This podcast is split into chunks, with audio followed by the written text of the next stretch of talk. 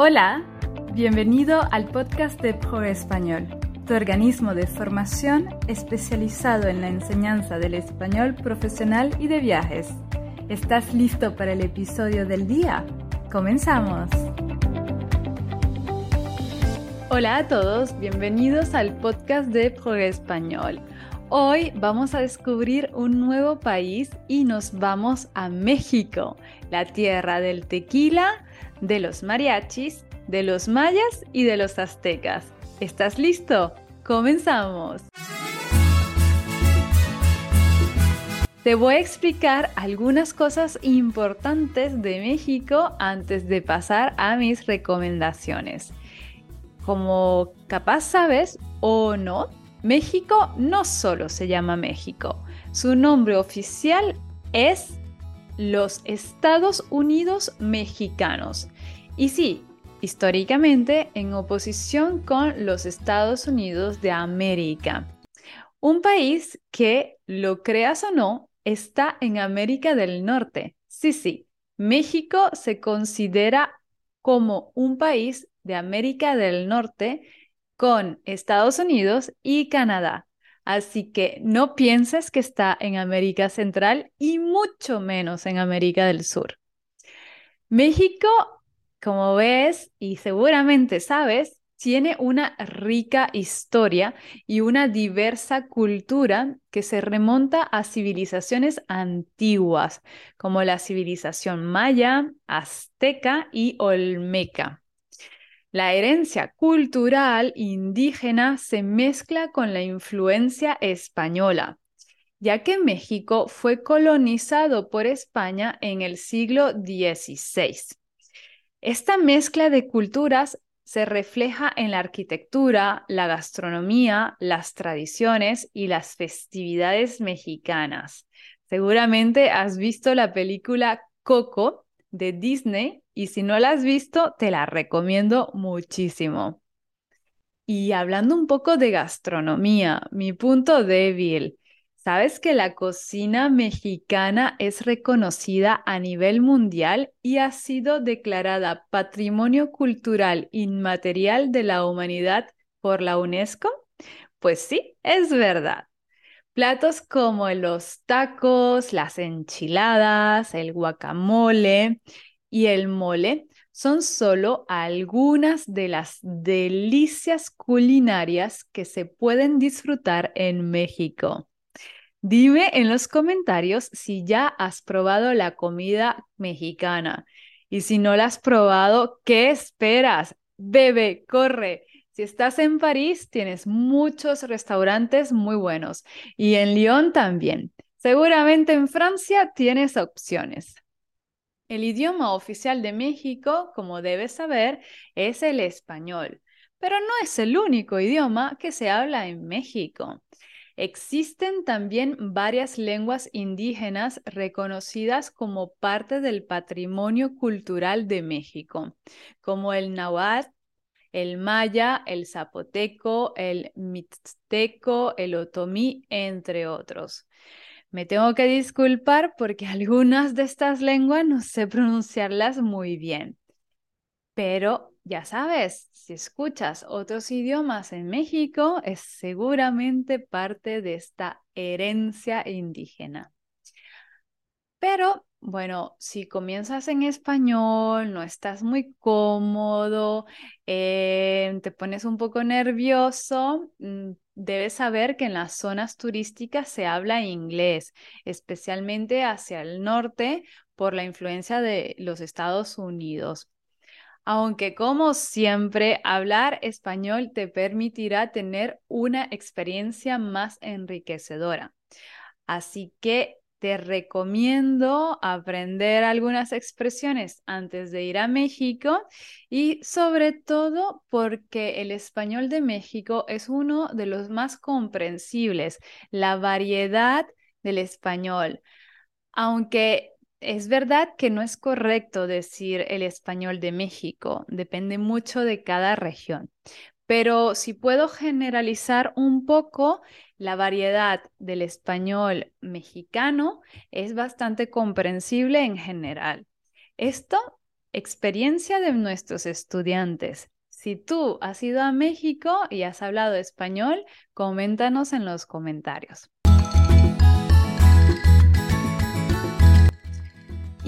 Hablando de datos curiosos de México, te voy a decir tres cosas muy interesantes del país.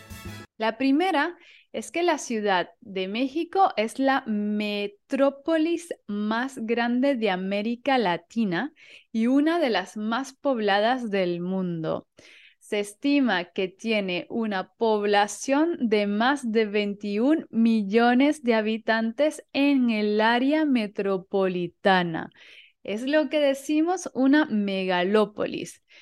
A ver, para darte una idea, casi toda la población de Venezuela puede vivir solo en Ciudad de México. El segundo dato curioso es que México es el hogar de la planta de agave. Y la planta de agave es la que se utiliza para producir el tequila. Importante aquí, tequila es masculino en español, no es como en francés. ¿Y qué es el tequila, Josmari? Bueno, bueno, si no conoces el tequila, te tengo que decir que es una bebida alcohólica, un poco como el ron o el vodka. Y es reconocida internacionalmente y debe ser elaborada exclusivamente en ciertas regiones de México para ser considerada auténtica. Vamos, que es un poco como el queso feta de Grecia y muchos productos de Francia. Y último, la pirámide de Cholula. Está en Puebla México y es la pirámide más grande del mundo en términos de volumen total. Sí, sí, más grande que las de Egipto. Así que si te gusta la arqueología y las culturas antiguas, te recomiendo visitar esta. Ahora, ¿cuál es la mejor época para ir a México? Bueno, México es un país muy grande y como siempre, depende de qué regiones quieres visitar.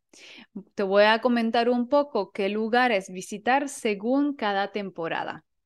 Comencemos por la temporada de invierno, que es como en Francia. Comienza en el mes de diciembre y termina en febrero. En general, el invierno de México ofrece temperaturas agradables por su posición y también porque está relativamente, bueno, realmente no, principalmente por su posición, especialmente en las zonas costeras. Es una buena época para visitar destinos turísticos como Cancún, la Riviera Maya y Los Cabos.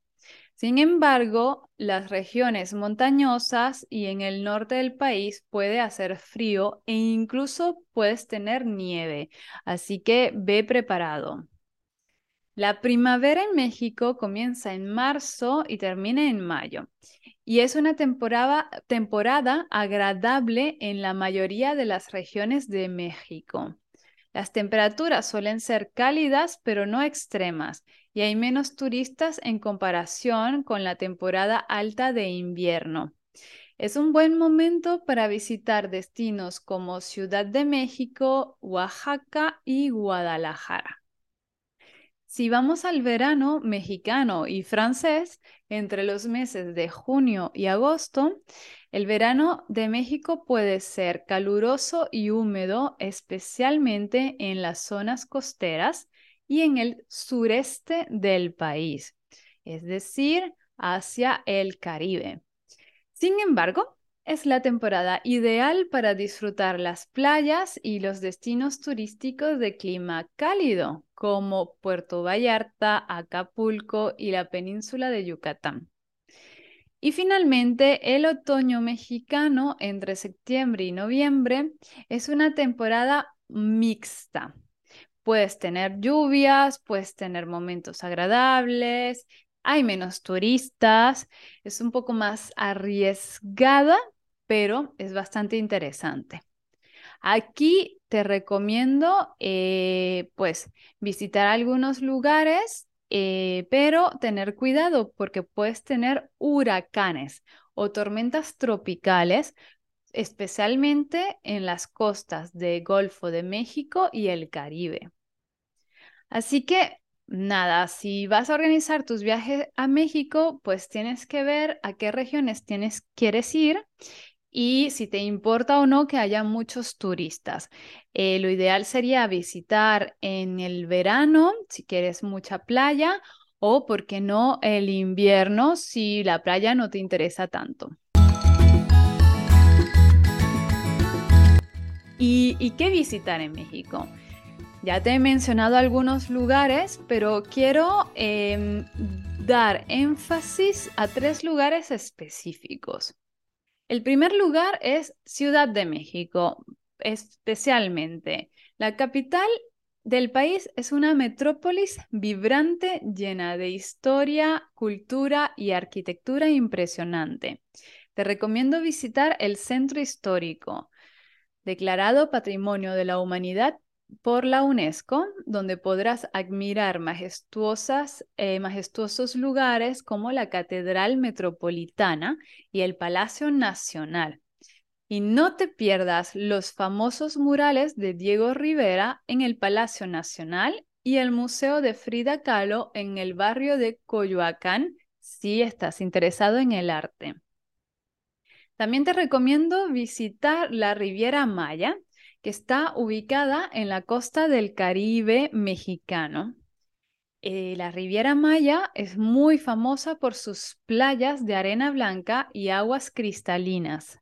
Así que puedes visitar el impresionante sitio de Tulum, nadar en los cenotes sagrados. Los cenotes son una especie de cueva, gruta, eh, subterránea, donde es una especie de piscina subterránea. Y puedes explorar parques temáticos también, como eh, y Shelha. Perdón por la pronunciación, son nombres indígenas y no estoy muy seguro. Si eres mexicano y me escuchas o has ido a estos lugares en México, coméntame en los comentarios cómo se pronuncian. También es un punto de partida para la antigua ciudad maya de Chichen Itza, que es realmente impresionante. Y mi última recomendación es visitar la encantadora ciudad colonial de Oaxaca, que es conocida por su rica herencia cultural y gastronomía. Si quieres comer bien, tienes que ir a Oaxaca. Explora el centro histórico, visita el impresionante templo de Santo Domingo y disfruta de la auténtica cocina oaxaqueña. Sí, oaxaqueña es el nombre de las personas o de los productos de Oaxaca. Además, también podrás visitar antiguas zonas arqueológicas como el Monte Albán y Mitla así como las comunidades indígenas que preservan sus tradiciones ancestrales. Como ves, hay muchas recomendaciones en México y seguramente lo vas a pasar muy bien, ya que el país respira riqueza cultural, histórica, naturaleza y diversidad. Así que no dejes de ir a México. Pero mm, ahora, ¿Cuánto cuesta un viaje a México para una persona por una semana? El presupuesto para una semana de viaje en México puede variar según tus preferencias y el tipo de alojamiento y las actividades que elijas. Te voy a comentar algunos elementos básicos. Por ejemplo, para dormir en ciudades principales como Ciudad de México o Cancún, puedes encontrar hosteles a partir de unos 10 o 15 euros por noche. Pero si quieres más privacidad, una cama de mejor calidad, algunos hoteles de gama media pueden costar entre 30 y 60 euros por noche. Y evidentemente tienes precios más elevados, pero esto no lo menciono. A nivel de la comida, puedes encontrar restaurantes económicos de entre 5 a 10 euros el menú y otros restaurantes de gama media entre 10 y 25 euros. Ah, para el transporte, por ejemplo, si tomas un billete de bus de larga distancia en un trayecto entre Ciudad de México a Oaxaca, puedes pagar entre 15 y 25 euros. Y pues para las actividades depende mucho de lo que quieras hacer. Si quieres visitar sitios arqueológicos como Chichen Itza o Teotihuacán, puede salir la entrada entre 10 y 20 euros. En resumen, para una semana de viaje en México, un presupuesto básico por persona podría ir entre 800 y 1000 euros y esto nos da unos 110, 120 euros diarios. Si quieres más información sobre esto, visita el artículo en el blog jorgespañol.com barra blog para tener más información. Y como Siempre lo digo, este podcast tiene como objetivo ayudarte a progresar en español. Así que hoy traigo a un invitado especial directamente desde la Ciudad de México. Él se llama Rodrigo y escucha atentamente sus recomendaciones. Hola, soy Rodrigo, mexicano de Ciudad de México. Creo que si quieres conocer mi país, hay muchas ciudades por las cuales puedes empezar y tienes que invertir una cantidad considerable de tiempo si te quieres hacer una idea completa, porque México es un país muy grande, 130 millones de habitantes y muchísimos climas, formas de entender la vida, culturas. Pero bueno, dado que se me pregunta a mí, creo que un buen primer punto para empezar a conocer México puede ser Mérida, Yucatán, que es donde vivo actualmente. Es una ciudad que refleja mucho por lo cual México es famoso el mundo entero tiene una mezcla increíble de cultura profunda, antigua, eh, vestigios arqueológicos que parecen no acabar nunca, infinitos, pero también eh, una naturaleza majestuosa relativamente cerca. Aquí la península de Yucatán tiene un fenómeno natural único en, en el mundo que se llama cenotes. Y bueno, es el hogar ancestral de la cultura maya. Entonces, todo eso se puede vivir en Mérida es un gran lugar y creo que pues, representa mucho de lo que, como ya dije, hace famoso a México y en especial el sureste mexicano. Otras ciudades que creo que hay que visitar si quieres conocer México es Ciudad de México, evidentemente. Es una ciudad enorme, más de 20 millones de habitantes, pero que, que se ha convertido en un cristal de culturas a lo largo de, de nuestra historia y tiene un poco de todas las regiones. Además que, bueno, hay muchísimos museos, vida nocturna y, es francamente un punto a visitar que no se puede eh, soslayar si se viene a México. Otras ciudades que pueden resultar interesantes para el visitante, creo que eh, está Veracruz, que es el puerto más importante. También en los alrededores hay eh, atractivos turísticos bastante importantes como rápidos, ríos, eh, selva. Hay muchos vestigios arqueológicos de otras culturas y una influencia cubana bastante acusada que, es muy interesante. Em, el norte de México es una región que turísticamente no es muy popular, pero que últimamente está ganando mucho auge y no tiene nada que ver con el sur culturalmente, o muy poco. Creo que eso para un visitante que tiene una idea preconcebida de México puede ser algo que lo saque de sus preconceptos. Y por último, y creo que mi región quizás favorita es Oaxaca y Chiapas, el extremo sur de México, que bueno, es la, la región menos favorecida económicamente, pero la cultura es simplemente impresionante. Eh, de ahí es el mezcal, es una bebida bastante conocida de México y también es la región eh, más indígena que hay en nuestro país. Y para mí eso bueno, te traslada automáticamente a lo que fue México alguna vez y por eso me resulta tan interesante. Creo que ese es el resumen y bueno, espero que los que escuchen este audio se animen y vengan a México.